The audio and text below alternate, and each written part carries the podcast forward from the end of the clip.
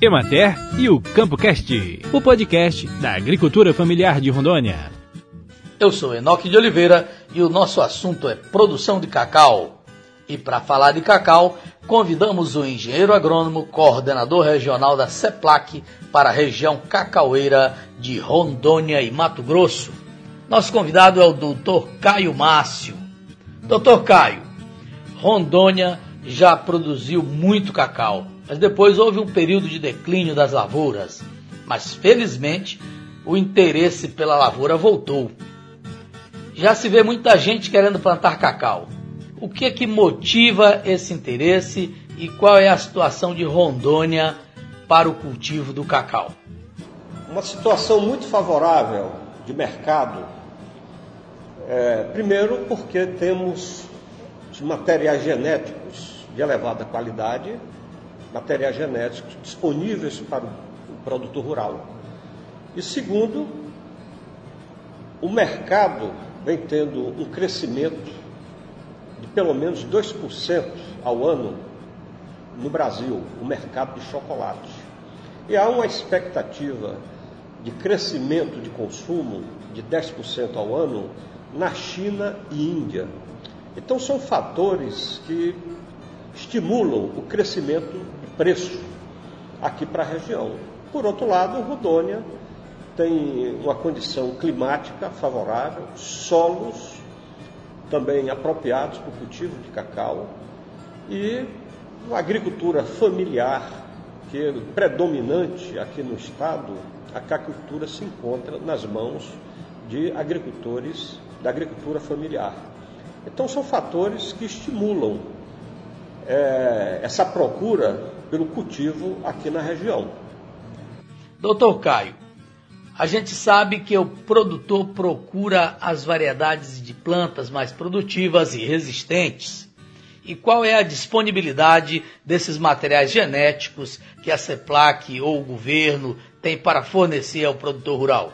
A CEPLAC disponibiliza para o, o produtor rural dois materiais genéticos, dois tipos de materiais genéticos, as variedades híbridas e as variedades clonais. As variedades híbridas, elas são produzidas desde, é, desde a década de 60, que a CEPLAC avalia esses materiais e buscando aquelas combinações mais melhor adaptadas para cada região de cultivo do cacau. E aqui em Rondônia, esses trabalhos são feitos desde a década de 70. E, obviamente, ao longo dos anos, essas variedades híbridas vêm sendo aperfeiçoadas, sempre buscando os materiais com melhor adaptação às regiões de cultivo, melhor nível de produtividade, tolerância às enfermidades e pragas. E temos também as variedades clonais.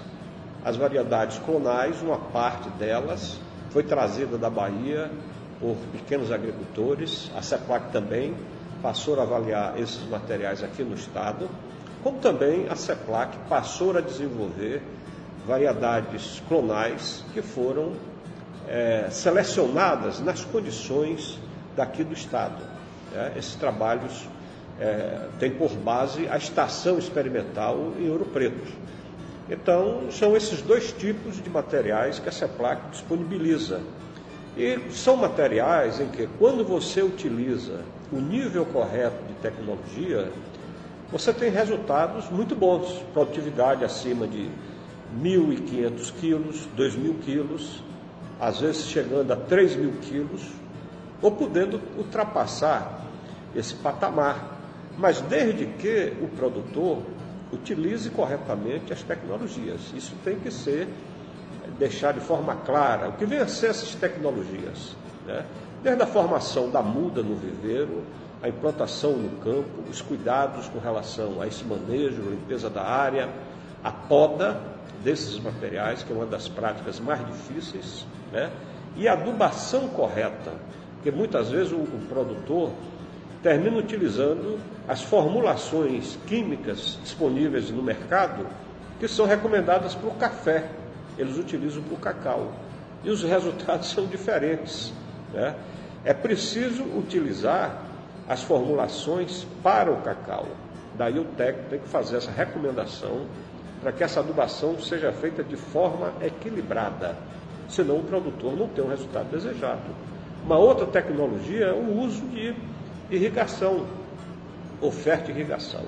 Se o agricultor utiliza todos os recursos, ele vai ter resultados muito bons, surpreendentes. Então, a tecnologia existe, mas para o produtor acessar e executar corretamente essas técnicas, ele precisa de uma assistência técnica qualificada. Fale para nós como está sendo essa assistência técnica aos produtores de cacau. A CEPLAC, ela, em razão de um decreto, decreto-lei 10.253, que foi aprovado ano passado, em fevereiro, março, a CEPLAC perdeu a atribuição de prestar assistência técnica ao produtor rural. E a CEPLAC hoje, para suprir essa lacuna, a CEPAC tem procurado levar essas informações, os resultados da pesquisa, as tecnologias, para outras instituições, através de cursos, de treinamentos, em que os técnicos da Emater, do Senar, Rio Terra e outras instituições, eles recebem essas informações, esses treinamentos, em razão desse impedimento da CEPLAC em prestar assistência até convencional que prestava no passado, da ida do técnico até o produtor, né? Nós não podemos mais fazer isso.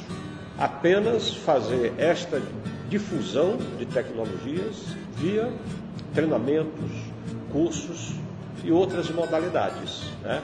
Dessa forma, a gente pretende é, suprir essa lacuna que ficou no meio rural a partir da proibição da CEPLAC em prestar essa assistência convencional.